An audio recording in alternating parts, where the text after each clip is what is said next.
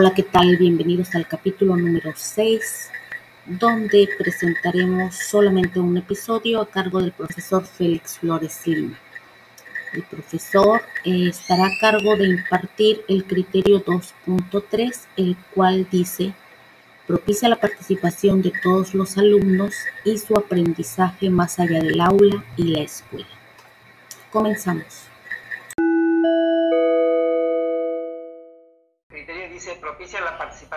Todos los alumnos y su aprendizaje más allá del aula y la escuela. Y esta imagen justamente de la gestión educativa nos da ese panorama porque habla de los niveles de concreción. Y a mí me llega la analogía con César Cole, sus niveles de concreción curricular, de institucional, centro y áulico. Aquí lo importante es ver cómo la gestión educativa se enfoca en los aprendizajes y vemos la, la relación o la correlación entre los diversos eh, niveles, que es la gestión educativa a nivel de sistema, la gestión institucional, de la estructura, la gestión escolar, comunidad escolar de centro y el aula, justamente donde todos los maestros nos desempeñan. Por favor, la siguiente. Eh, este criterio eh, nos habla de que es fundamental que el docente tenga disposición, interés y altas expectativas por lo que pueden aprender los alumnos. Esto favorece su entusiasmo y motivación y para enfrentar los desafíos escolares con esfuerzo y dedicación. Eh, como la expectativa es que todos participen y aprendan de acuerdo a, a nuestro artículo 3 como un principio constitucional, es creer en las posibilidades y talentos de todos sus alumnos. Impacta de manera importante y positiva en su vida. Y mostrarles confianza y seguridad en sus propias capacidades alienta su desarrollo más allá de la escuela, que es justamente la expectativa de todos. Eh, justamente aquí vamos a, pues para leer, dice el maestro Angelito, hay que leer el indicador para buscar la pregunta y la respuesta adecuada. Y el 2.31 dice, tiene altas expectativas acerca de las capacidades, posibilidades de aprendizaje que poseen todos sus alumnos. Aquí justamente se trata de que la expectativa es que todos, y todos es utilizar todas las herramientas que tenemos. El 2.32 es impulsa la participación de todos los alumnos en los diferentes espacios escolares para favorecer el desarrollo de habilidades cognitivas, lingüísticas, socioemocionales y motrices para que alcancen una formación integral. El 233 es comunica a sus alumnos los propósitos y aprendizajes a lograr, así como las estrategias de trabajo y de evaluación que les permiten tener claridad sobre la tarea a realizar y orientar su esfuerzo y participación. 2.34 motiva a sus alumnos a participar en las tareas o desafíos de aprendizaje que les implican esfuerzo intelectual, curiosidad, creatividad, así como enfrentar las dificultades con iniciativa, perseverancia y espíritu crítico. 2.35 estimula a alumnos a establecer metas de aprendizaje realistas que favorezcan el desarrollo de su autonomía, toma de decisiones, compromisos y responsabilidad, así como el bienestar personal y el de sus compañeros, familia y comunidad. Entonces, empezamos con un material que nos parece importante que se llama Las expectativas del profesor y su incidencia en el contexto institucional de Antonio Valle y Juan Carlos Núñez. Y podríamos empezar por preguntar, ¿qué es una expectativa educativa? Y para responderla vamos a, vamos a ver un video. En un momento lo vamos a abrir. Es un video que un personaje muy famoso de la historia que nos permite reflexionar sobre la importancia de las expectativas educativas.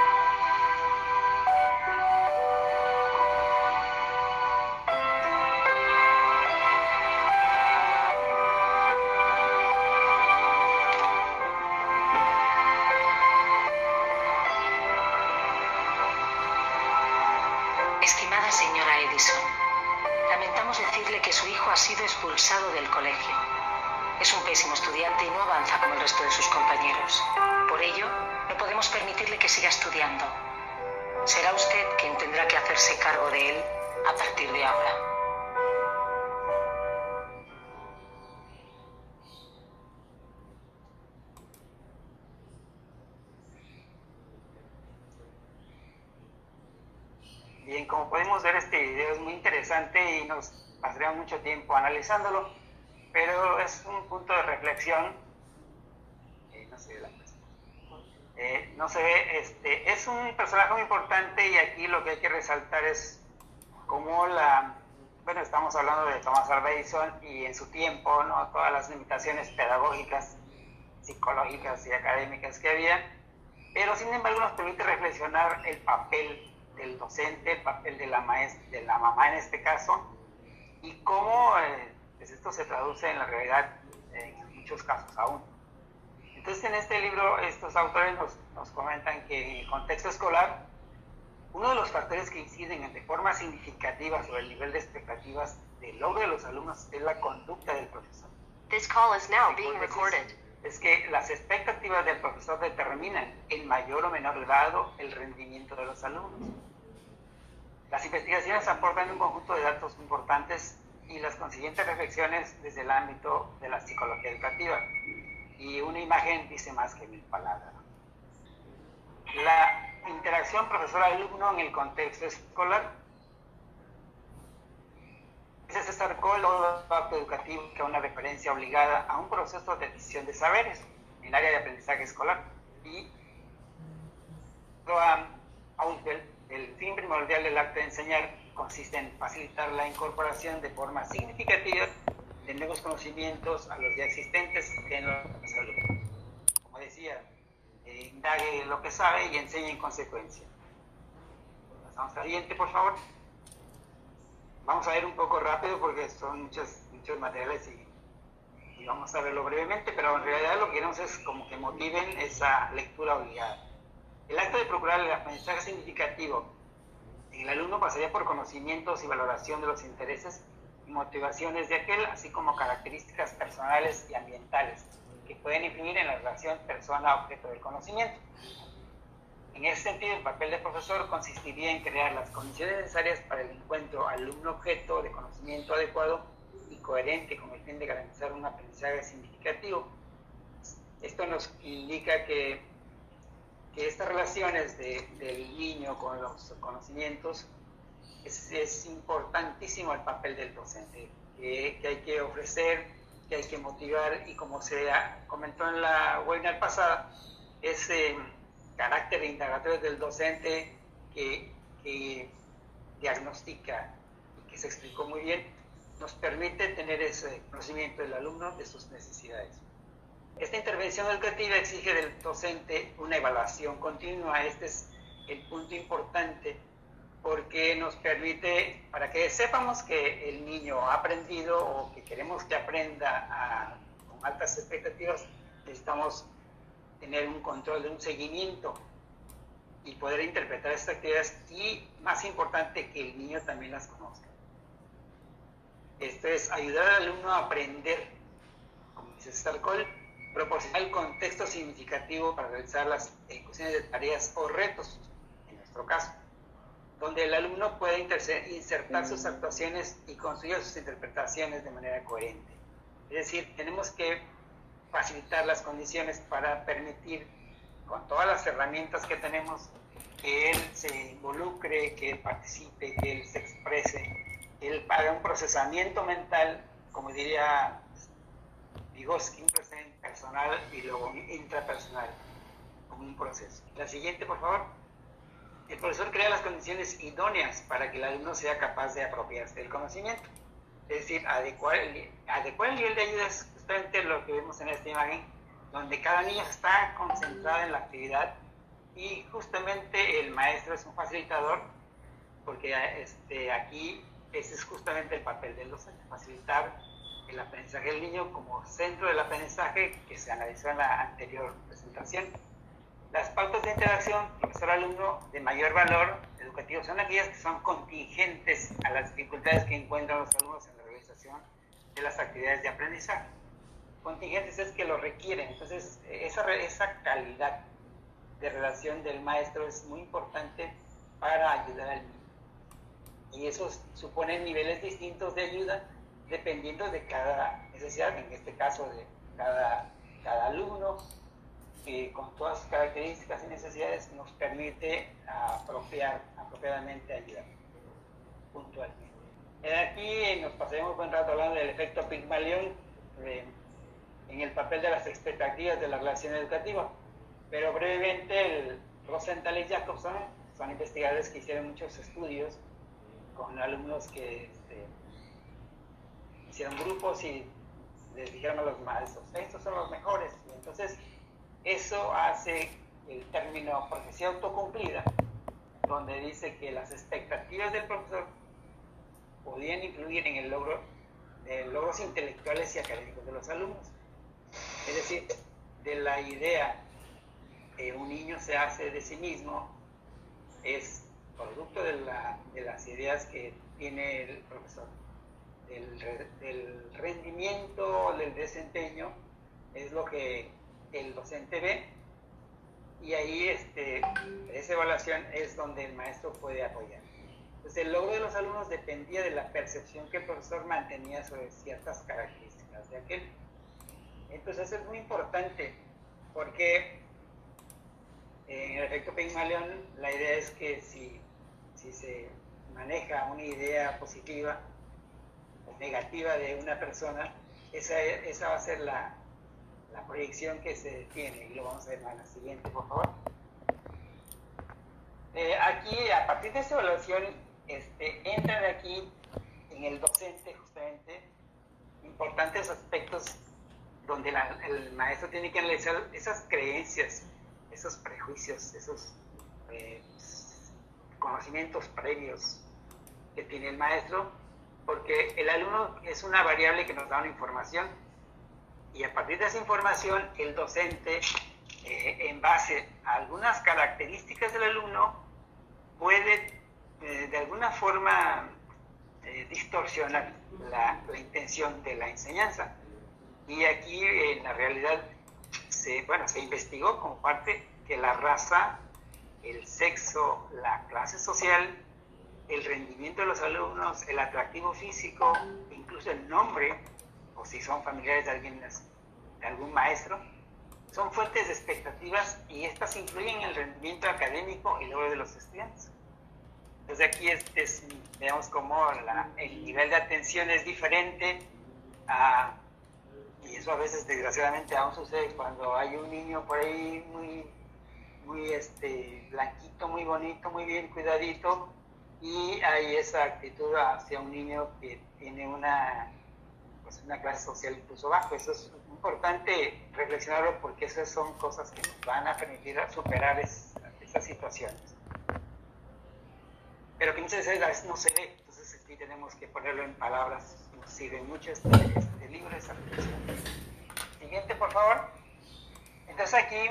En esas investigaciones de escuelas eficientes, dice que las características de un profesor y su formación de expectativas, nos manejaba que en escuelas eficientes el maestro este, estaban comprometidos con, los, con las altas expectativas de los niños. Y no solamente se las decían, sino que ellos en este compromiso investigaban y estaban este, ciertos en que si había algún niño con dificultades o desmotivado, ellos lo, lo podían hacer este, aprender. Entonces tenían una actitud positiva y revisaban los métodos y las tareas para, para que ese niño aprendiera. Entonces ahí vieron la importancia de la evaluación. La evaluación era la forma en que se registraba ese, ese aumento, esa mejora. Y eso ellos los motivaba. Eso fue una, una investigación de Jane Brock. Y entonces veían que cómo eran las características de esos docentes. Ah, pues eran muy este, comprometidos, emocionalmente equilibrados, eran muy inteligentes, extrovertidos, eran objetivos, no este, perdían mucho tiempo las por otra parte, por otra parte vamos a en la siguiente, como también el papel de ese docente este, se refleja en la conducta del profesor en las aulas como expresión de las expectativas. Y aquí en el libro nos maneja unas investigaciones un comentario en otro contexto, donde eh, de la forma que son transmitidas las expectativas del profesor a los alumnos y cómo éstas logran influir en el rendimiento de los últimos. Y aquí hablan de la conducta verbal, cómo se convierte en la principal fuente de información en la que dispone un profesor para comunicar a sus alumnos el comportamiento que espera de ellos. Y aquí, este, pues, justamente vemos cómo puede ser negativa o puede ser muy motivante y positiva. Justamente en ese en ese estudio veían cómo atendían en Texas una escuela alumnos angloamericanos y mexicanos o latinos y cómo había esa parcialidad de los docentes hacia unos y hacia otros, dedicándoles menos tiempo, más tiempo a aquellos con preguntas, con elogios de reorientación. Entonces, esta, este libro por eso nos, nos sugiere reflexionar, porque todas esas actividades de retroalimentación, elogios, preguntas, tiempos, debe ser para todos, porque la expectativa es que justamente todos aprendan sin distingo de ningún tipo de racismo o discriminación. Y en la siguiente, por favor, vemos cómo tan, eso hay un efecto en el, en el niño. Y la autoevaluación del alumno sobre la conducta del profesor. Vemos aquí una imagen muy importante que el niño lo haré porque el profesor cree que yo sé hacerlo. Entonces aquí es importante que la indicación del profesor sobre el logro esperado del alumno modela las expectativas que se forman acerca de sus capacidades para sus aprendizajes escolares. Entonces un niño que recibe esa buena motivación levanta su autoestima, su, su autoconcepto y las expectativas del alumno determinan si la conducta será iniciada o no. O sea, depende de eso mucho cómo un niño va a, motivarse, va a tener esa actitud proactiva, va a tener esa creatividad, esa iniciativa, o si recibe, eh, ahora sí que estimulación negativa, también vamos a, ver que ese niño pues no va a tener este, esa disposición, esa creatividad, esa actitud de enfrentar. Entonces, aquí lo importante de este material es cómo cómo es importantísimo el papel del docente y cómo motivamos a que el niño, sea responsable de su, de su aprendizaje.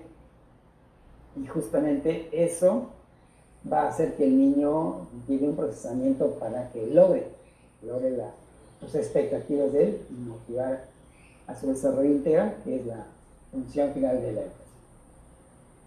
En continuación, vamos a revisar ahora otros elementos que nos pueden ayudar o nos deben de ayudar en el logro de esas altas expectativas.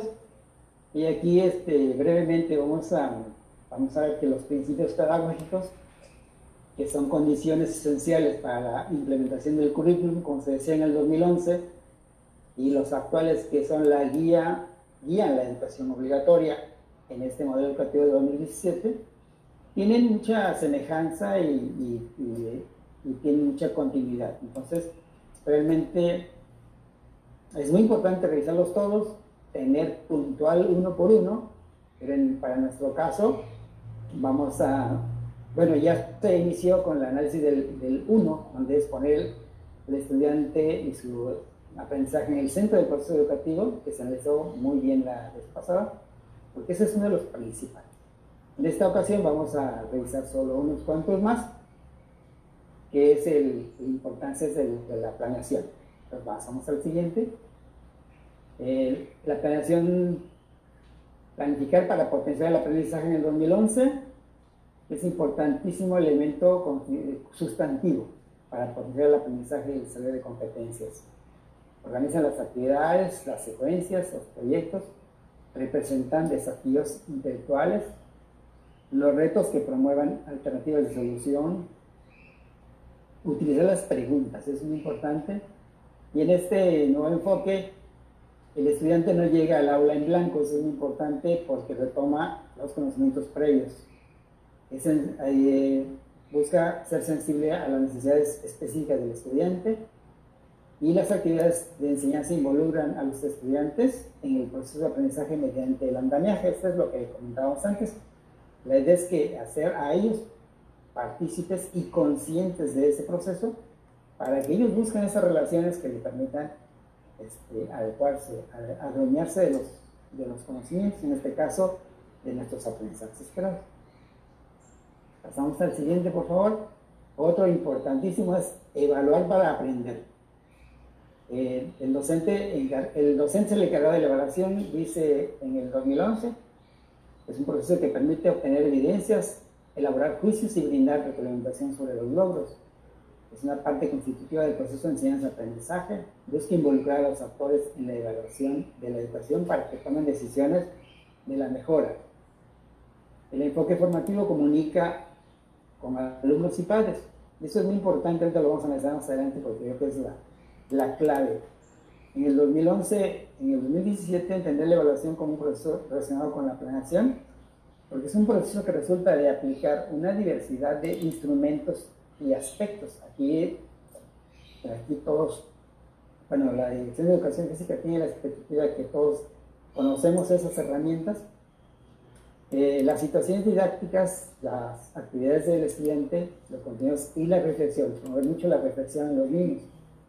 La parte de la planeación, la zona de desarrollo próximo, aquí lo enfatiza mucho, como ya se explicó en la primera parte, cómo este, se contempla la zona de desarrollo próximo a partir de una evaluación de una zona de desarrollo real hacia una zona de desarrollo próximo partiendo de todo este procesamiento pedagógico, cognitivo, emocional el docente debe facilitar.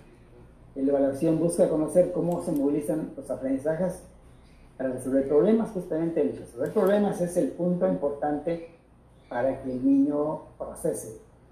Y la otra aspecto es la retroalimentación. Esto le va a permitir al niño una autorregulación y una motivación, obviamente. Siguiente, por favor. El otro principio importante es el trabajar en colaboración para construir el aprendizaje. Este es, eh, bueno, este, tanto ese como el favorecer la cultura del aprendizaje, forman parte de la gestión de la colaboración. aquí se hace mucho énfasis en ese aspecto de la colaboración, porque, porque es eh, justamente, decía Vygotsky, la interrelación promueve ese procedimiento para que el niño haga una intra, intrapersonal, un proceso de concientización interna.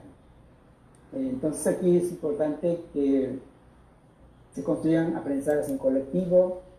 Eh, sabemos que justamente ahorita es una cosa de las que estamos enfrentando de manera más difícil, pero sin embargo en esta contingencia el maestro envía su planeación, envía sus instrumentos y promueve una, una colaboración familiar incluso que tiene un beneficio que que más adelante vamos a considerar como muy importante. La siguiente, por favor. Eh, pues tenemos que brevemente comentarle la educación física. Cómo se trabajan, cómo se busca desarrollar la motricidad, la corporalidad y la creatividad en este gráfico muy ilustrativo y considerar el efecto, el efecto eh, del enfoque didáctico, cómo es importante eh, nuestro enfoque sistémico integral de la motricidad, que, justamente nos, reflexiona, eh, considera el contexto y los procesos de crecimiento para satisfacer las necesidades y los intereses de los niños. Utilizar este, las estrategias didácticas y promover la, estilos de vida saludable muy útil en este momento. Para llegar a la edificación de la competencia motriz como finalidad de nuestra asignatura. La siguiente, por favor. Vamos a ver cómo el juego, el juego como un contenido y estrategia de aprendizaje, nos va a dar justamente todas esas herramientas que nos va a permitir eh, lograr el aprendizaje de los niños como una expectativa de todos los niños.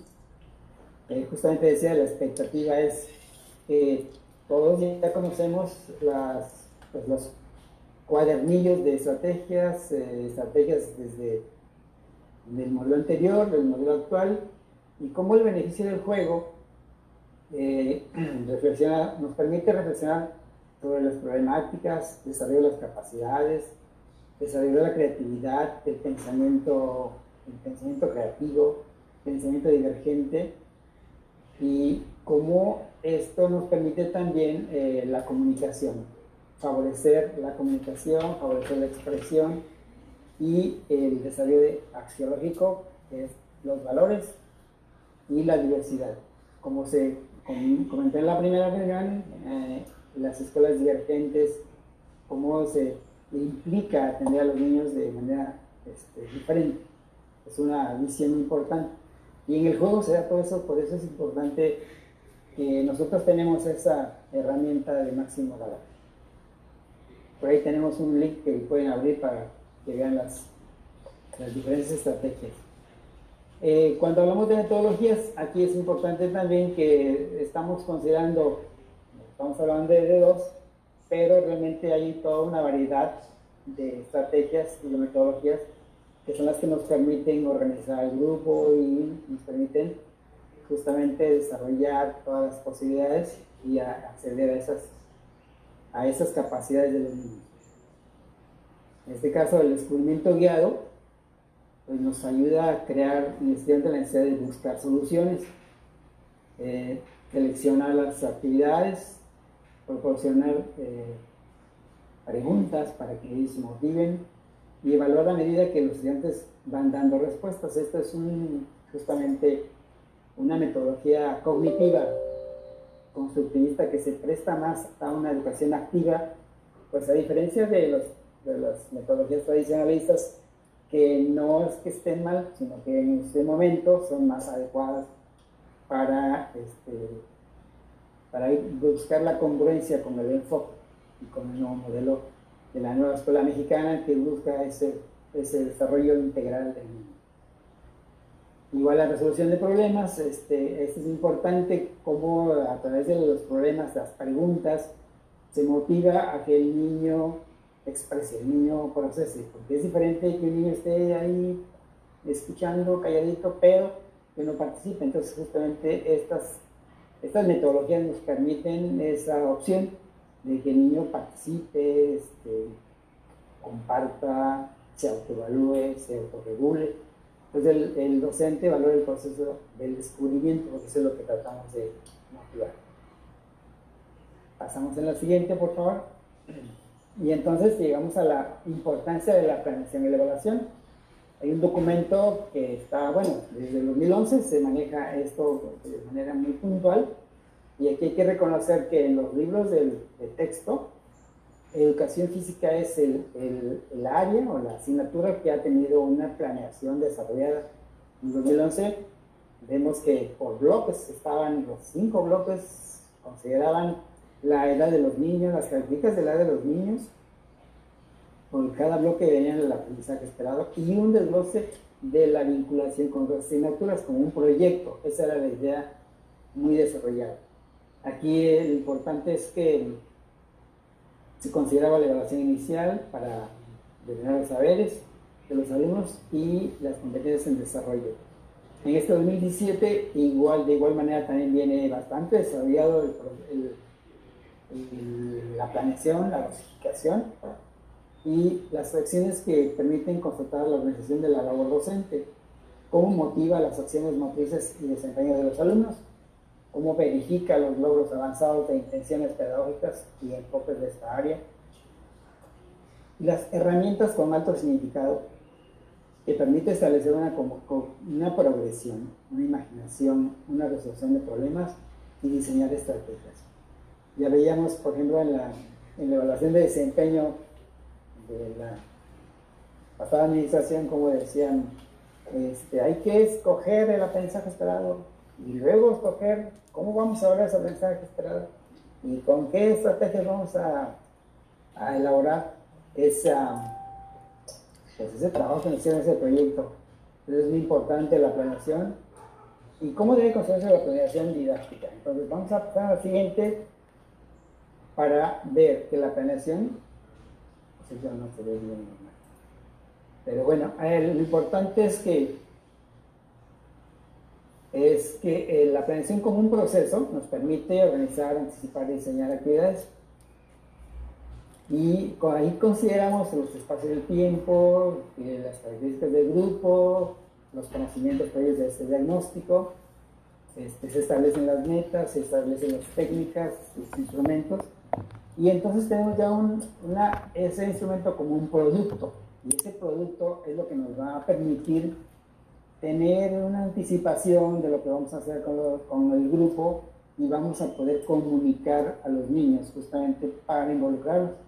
Entonces, eso, el proceso ya de evaluación nos identifica, nos permite identificar los logros, las dificultades, porque justamente a partir de esos errores este, vamos a, errores o imprevistos o situaciones propias de la dinámica de la clase nos va a permitir este, ajustar, hacer ajustes a la planeación, como todos sabemos que a veces tiene que realizarse en la práctica y nos permite comunicar. Los resultados a los padres al final. Entonces pasamos a la siguiente, por favor. Y entonces justamente aquí en este, este es un ejemplo, una sugerencia de formato que, que, como ya se declaró, lo importante es que en, este, en, este, en esta planeación nos permitan este, concentrar la información que nos da el diagnóstico, si nosotros pudimos detectar alguna necesidad, alguna barrera de aprendizaje y participación, si algún estilo de los niños que en el diagnóstico hicimos, podemos eh, considerar ese estilo de aprender de los niños, ese ritmo de los niños en las actividades para adecuarlos. Tenemos que considerar también elementos curriculares básicos como el enfoque didáctico para que las actividades se ajusten justamente a ese desarrollo. Considera el, el aprendizaje esperado como el centro y de ahí el componente pedagógico para que los contenidos del programa sean parte de, la importancia en la intención pedagógica de la sesión. Y aquí es importante entonces los momentos y los tipos de evaluación que vamos a elaborar que ya se comentó muy bien la vez pasada, y que nos permite que en otros aspectos la metodología aquí tenemos que considerar qué método vamos a utilizar para que los niños sepan cómo se vamos a organizar, qué materiales, qué técnicas vamos a utilizar para evaluar. Y justamente en el programa nos establece muy claramente sugerencias de pautas para evaluar y instrumentos y nos hacen sugerencias muy específicas que nos facilitan la verdad, muy, muy bien nuestro trabajo. Y justamente lo que se está enviando, se está enviando ahora en la distancia de los planes para que los niños entiendan justamente y los padres también se involucren, como algunos maestros nos han comentado, la importancia de este, de este trabajo del maestro de educación física. Pasamos a la siguiente, por favor. Y entonces aquí la evaluación desde el enfoque formativo este, nos, nos permite ver cómo es un continuo cambio de, evaluación. tiene una función pedagógica y una función social. La función pedagógica es justamente la que nos permite identificar intereses del grupo, reflexionar y mejorar el, el proceso de enseñanza-aprendizaje, orientar el desempeño docente, este, hacer ajustes, ajustes durante la clase, durante el curso. Y la función social pues, es más la acreditativa, la de comunicación de resultados, la de ajustar para el siguiente curso, la de una, eh, cuando se da una calificación, también tiene que darse una retroalimentación porque si no, no tiene, es inadecuada y es insuficiente. La siguiente, por favor, vamos a, vamos a ver. Este, aquí están los elementos de la evaluación formativa y justamente, eh, más bien brevemente, este, ¿qué se evalúa? Pues el aprendizaje esperado, ¿para qué se evalúa? Eh, lo que se espera que aprendan los niños, la retroalimentación y evaluar para aprender. Quienes evalúan, el docente es el encargado. Sin embargo, es importante que en la evaluación formativa el docente involucre a los alumnos y eso permite que se desarrollen como evaluación complementaria la autoevaluación, la coevaluación y la heteroevaluación, empezando este, involucrando a los niños de manera importantísima. Cuando se evalúa, pues es un proceso cíclico. ¿Cómo se evalúa? Con diversas técnicas, diversas técnicas que, técnicas y informales e informales y formales. ahí consideran nuestro cuadro de, de instrumentos. Las informales son las que se comentaron como este, guías de observación, registro anecdótico, diario de clase. Las semiformales son las que, las evaluaciones del portafolio, mapas, mapas mentales, conceptuales. Y las formales son los, este, como la rúbrica, la lista de cotejo, la lista de valoración, eh, algún tipo de ensayo que ellos procesen. ¿Cómo se distribuye la responsabilidad? Aquí es importante que el alumno es corresponsable. Por eso se comparte, por la importancia de compartir al niño lo que, es, lo que se espera y lo que se va a hacer, para que ellos, ellos conozcan los criterios que van a evaluar y se comprometan en la actividad. ¿Y qué se hace con los resultados de la evaluación? Pues se evalúa y se retroalimenta a los alumnos para, para mejorar tanto el aprendizaje como el trabajo docente. La siguiente, por favor. ¿Qué se hace con los resultados? Se, se evalúa y se retroalimenta a los alumnos. Se indican áreas de mejora y metas para aplicar durante el curso y posteriormente el curso. Sobre todo aquí la comunicación que se hace con los niños, con los padres, con los directivos y a nivel institucional. El modelo de los docentes entonces, ese es un modelo desde el enfoque formativo, donde el docente no solamente este, hace la retroalimentación de preguntas, sino que también tiene que tener la claridad por parte del docente y los alumnos para que los aprendizajes esperados tengan claridad. Es decir, aquí la importancia es la comunicación al niño del propósito de la clase, lo que se espera saber, lo que se espera del niño en cuanto al saber, saber hacer y saber ser. Es decir, establecer una comunicación importante sobre los criterios de la evaluación. En un segundo momento, la evaluación formativa este, nos permite que durante la clase, durante el proceso, durante la secuencia didáctica, durante el curso, durante el periodo, se desarrolle en esta aplicación de los, instrumentos este seguimiento importante para que las estrategias de enseñanza este, como justamente decíamos, de la zona de salud próxima, se desarrolla en un nivel que permita eh, un andamiaje de, como dice Brunner, este, promover actividades activas de exposición, diálogo, eh, habilidades sociales, habilidades de pensamiento, habilidades cognitivas, la, eh, trabajo colaborativo.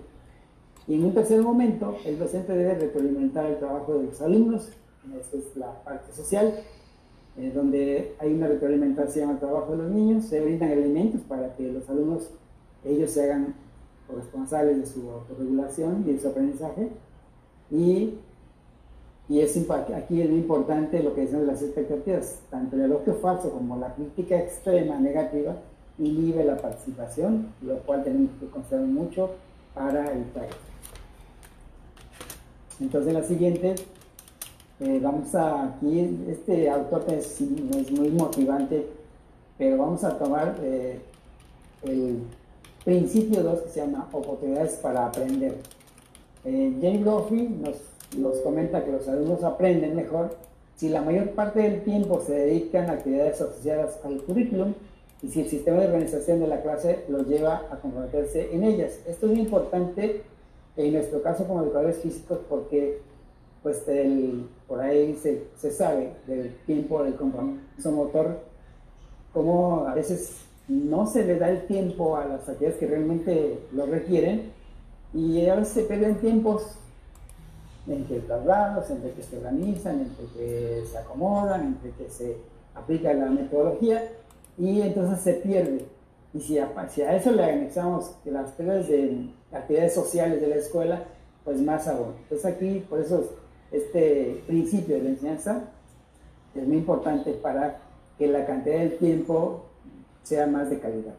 Crear un ambiente favorable contra la disciplina. Aquí es muy importante que más que estar preocupados por la disciplina, es preocuparse por la organización, que la misma dinámica sea motivante y, incluso eso ya evita que los niños estén pensando en cosas que no son propias de la clase, sino que se, se motiven en participación. Entonces esto es muy importante, que vale la pena, gracias a que valga la pena la clase y justamente lo vemos con la educación física, todo se emociona y se motiva. Eso nos obliga a a planear y preparar la clase. Claridad en lo que se espera de los niños, comunicárselos, enseñar habilidades sociales, autorregulación, aquí es como para complementar es puntualizar o oportunamente corregir un aspecto de conducta, es mejor así, discretamente y oportunamente, que dejarlo crecer. Entonces, eh, la siguiente, por favor. Este libro de Jerry es una motivación importante este, no, no, debemos, dejar pasar.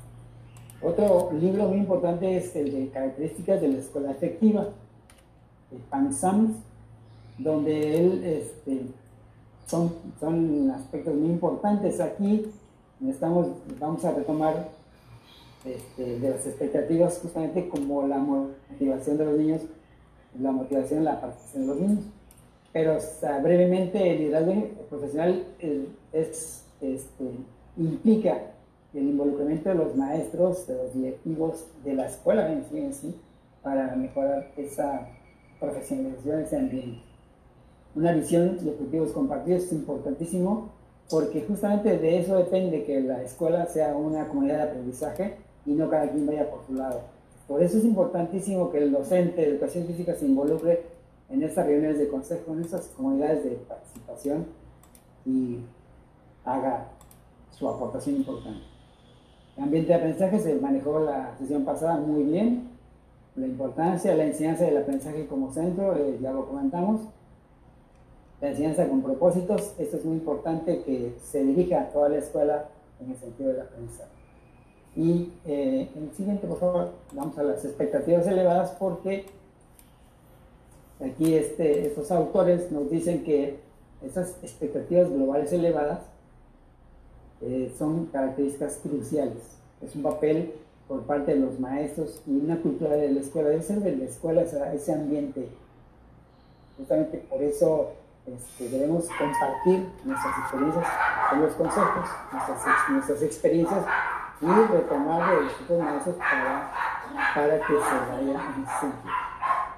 La comunicación en las es muy importante eh, transmitir esa conexión del docente revisar sus creencias, tratamos, y el papel del reconocimiento. Aquí es muy importante y el maestro de educación física tiene mucho eso, ah, sí, lo hiciste bien y, eso es muy valioso. Pero a todos, o, a la mayoría de todos lo están haciendo para retomar a, a, todos, porque hay que reconocer el esfuerzo que hacen. Entonces es importante el reconocimiento. En la siguiente, por favor. Vemos cómo este, el, el desafío, los desafíos intelectuales, eh, son parte de los retos de educación física. Es importante cómo en esos retos se desarrollan, se estimula el desafío intelectual, se promueve que el niño busque la respuesta de manera individual y grupal. Se utilizan preguntas, muchas, eh, en muchos momentos se debe de preguntar de otra forma, este, que, cómo lo aplicas, eh, para qué te va a servir esto en la vida o cómo lo aplicas en tu comunidad. Y esto implica una creatividad en las respuestas. A veces estamos, nos impresionamos de la creatividad de los niños, que tienen, más, tienen mucha capacidad, mucha, mucha creatividad en las respuestas. Pero justamente esa es la intención. El reforzamiento positivo es importante que se haga público, que, este, que, los, que la disciplina y la, que la disciplina como una parte de una, pues un acuerdo, como diría este Filipe Reno, es parte de una, de una de un consenso y no imponerlo. Entonces es importantísimo la retroalimentación, como la retroalimentación nos ayuda y motiva. Y dejar atrás la, el castigo, eh, más bien eliminarlo, o como ahora se está manejando aquí, en un juego, ah, este el niño lo perdió, fuera. Y utilizar estrategias didácticas donde se recicla, todos entran y si pierde, pues si entra y tiene otra oportunidad, y justamente es el aprendizaje de error. Pero no discriminar, no eliminar, o no hacer largas filas para que se pierda aquí. Entonces, en la siguiente, por favor, vemos cómo el reforzamiento positivo es muy motivante, muy importante, es, un factor, es el factor más poderoso con efecto positivo, según dice Wahlberg. La disciplina, este, bueno, aquí como la, el reforzamiento es una retroalimentación, un comentario oportuno, palabra de aliento, eh, inmediato o posterior, un reconocimiento único, directo, positivo. Eh, esos premios este, motivan tanto al trabajo académico como a la actitud. No necesariamente tiene que verse la puntualidad, la constancia. Entonces eso permite eh, ampliar, eh, no nada más al, trabajo académico, sino que a la formación integral. Y es muy interesante este video, por eso retomamos nada más esto por por el tiempo. Pasamos a la siguiente, por favor. La educación física nos permite justamente que en la atención a esa inclusión, a esa diversión, diversidad, eh, nos obliga, nos obliga como maestros eh, buscar la forma, como ya se comentó la vez pasada, que, que este, hacer ante una barrera de, de participación y de aprendizaje o una necesidad educativa especial o un tipo de discapacidad en la que todos estamos involucrados en los grupos. Hay niños que tienen esa situación y que requieren que el docente pues, se actualice y busquemos. Hay mucha, mucha información, pero este, nosotros tenemos esa, esa compromiso y esa actitud de reflexionar y para buscar. Tenemos estrategias didácticas y hay muchos libros que son especialistas, especiales para tratar cada, cada tipo de estas situaciones, por ejemplo, la auditivo, la visual, la psicomotriz, la motriz. Entonces, esas son posibilidades que la educación física nos da esa opción. Y si es con el enfoque lúdico, pues más todavía para facilitar el aprendizaje. Vemos también que en la siguiente, por favor, también tenemos eh, otras situaciones con los niños con aptitudes sobresalientes. Aquí realmente aquí es un, papel muy importante porque el proceso está considerado en la ley que establece el enriquecimiento del contexto áulico. Aquí eh, no somos especialistas en este tipo porque eso requiere incluso un estudio psicopedagógico y pruebas más, más clínicas, pero el docente de educación física puede aportar mucho con todas sus herramientas, todas sus, conocimientos, sus experiencias, su empatía para trabajar y justamente el eh, trabajo de pares, el trabajo de, de, de las actividades deportivas, incluso cómo pueden ser motivantes para ellos. Vamos a la siguiente, por favor, porque eh, aquí tenemos justamente para que, para que logremos en el niño una actitud, uh, desarrollo de metas, vamos a eh, considerar esta, esta, a este señor Renault, súper generoso en sus, en sus teorías, como en la, en la competencia 4 dice implicar al alumno en el aprendizaje. Justamente aquí esta competencia maneja cuatro subcompetencias, que es suscitar el deseo de aprender, explicitar la relación con el conocimiento, el sentido del trabajo escolar y desarrollar la capacidad de autoevaluación.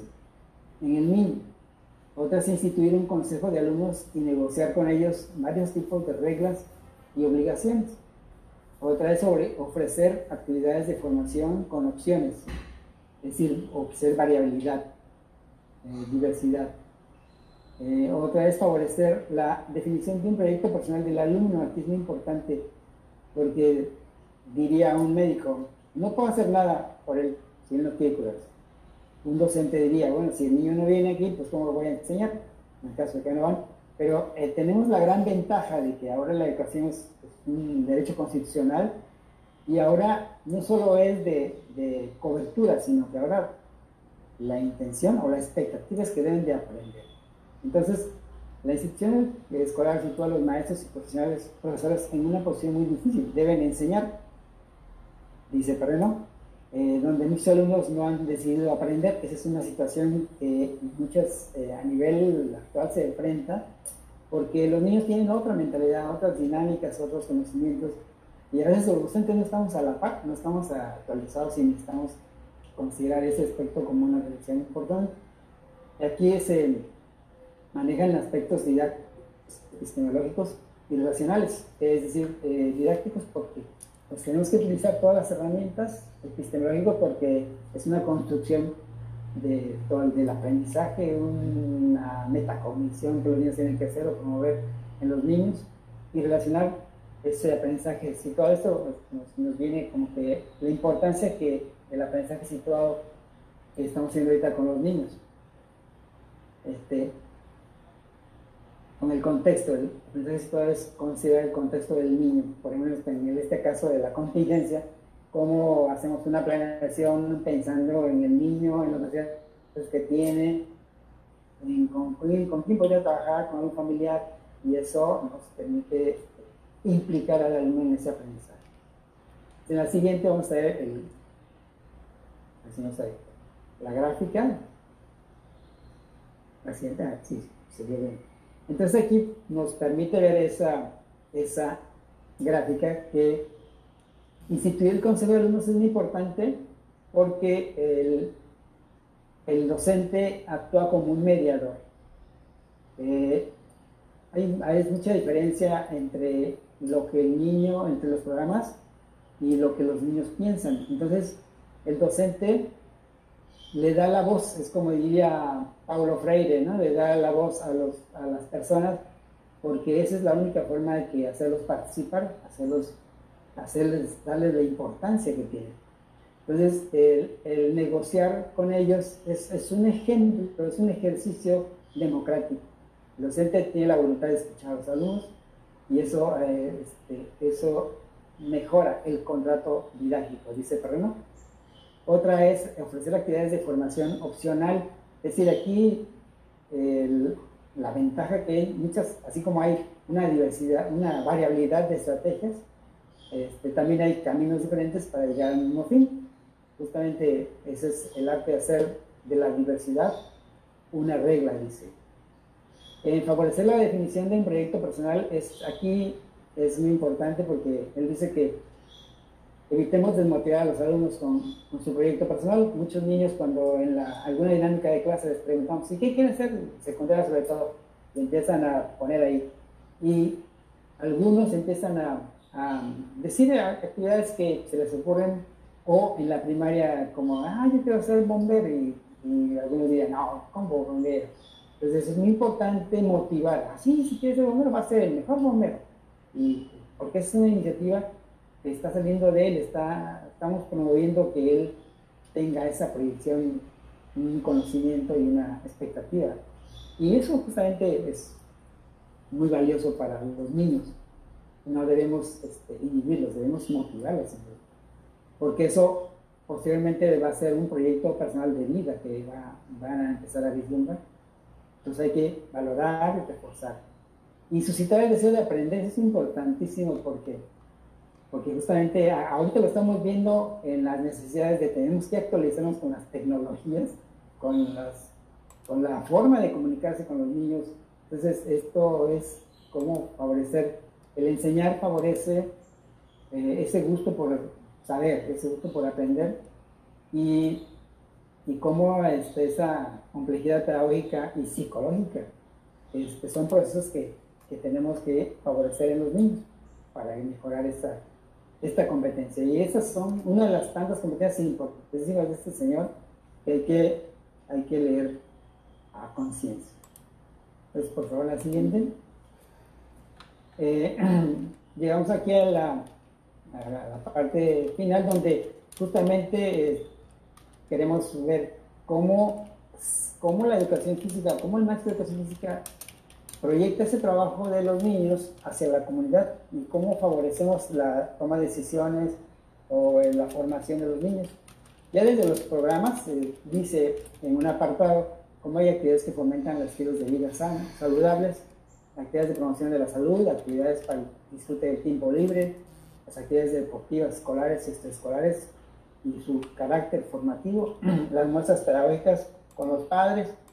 Todo esto trasciende el aula hacia la comunidad. Entonces, en la siguiente, por favor, vamos a ver cómo justamente eh, el cuidado y preservación de la salud integral de los niños, niñas y adolescentes en la escuela y la comunidad nos van a permitir este, formar en los niños esos hábitos. Y justamente ahorita por la contingencia es vital porque vemos en los diarios, en las noticias, como en las comunidades, por ejemplo, pues eh, además de sus limitaciones socioeconómicas, hay malos hábitos de, de higiene, de limpieza, de... entonces son, son cosas que tenemos nosotros como docentes tratar de rescatar para, para mejorar ese ambiente. Entonces, por ejemplo, en la educación física, en a nivel deportivo, cómo este, estas actividades deportivas nos permiten que los padres se involucren, los niños eh, retomen esa, ese compromiso y practiquen con, con, sus entrenadores o de manera personal estén ahí trabajando sus tareas que les dejan. Como esos hábitos saludables que se ven desde la clase, la alimentación, el, el, plato de buen comer, el, tomar agua para rehidratarse, el descanso, son hábitos que, que los, en clase se manejan. Eh, otra es como eh, el nivel de de la recreación eh, nos permite que ellos en su tiempo libre eh, pues compartan con sus papás esas, esas, actividades como un maestro nos decía en esos diálogos docentes que estas, justamente esas planificaciones que le mandan a los papás están promoviendo la convivencia que a veces no se da y de alguna forma forzada, ¿no? Este, el papá se ve involucrado en la familia y eso es justamente un ambiente, una, aportación que está haciendo nuestra área a la sociedad. Ese nivel de conciencia, ese nivel de concientización, ese nivel de convivencia familiar que está minimizando otros aspectos negativos. Los juegos tradicionales es otro aspecto muy importante a nivel cultural y a la vez también de eh, interacción familiar. Y justamente ah, eh, los, los juegos modificados del deporte. El deporte es muy importante un elemento importante de la educación física y justamente los juegos modificados nos permiten promover en los niños ese pensamiento divergente, esa búsqueda de, soluciones, esa convivencia y ese, ese, ese, juego o esas estrategias se pueden aplicar mucho en, los, en las comunidades. Entonces, esa es otra de las aportaciones importantes de la educación física hacia eh, la sociedad, hacia la comunidad. Y justamente creo que ese es en este cierre, como, como el, el, el criterio 2.3 nos permite ver un, un, panorama de todo lo que se puede hacer este, para, para apoyar al niño en su formación integral y apoyar a, pues, a la sociedad. Y más en este tiempo de contingencia donde la higiene, la alimentación, el descanso nos ayudan a, a mantener esos niveles de, de, fortaleza para prevenir la salud, que es la, el valor más importante Pues eso es, con eso cerramos y ya nos, cerramos este, este criterio para pasar a otras actividades importantísimas. Le agradezco la oportunidad al gran trabajo de la mesa técnica y la dirección de educación. Gracias.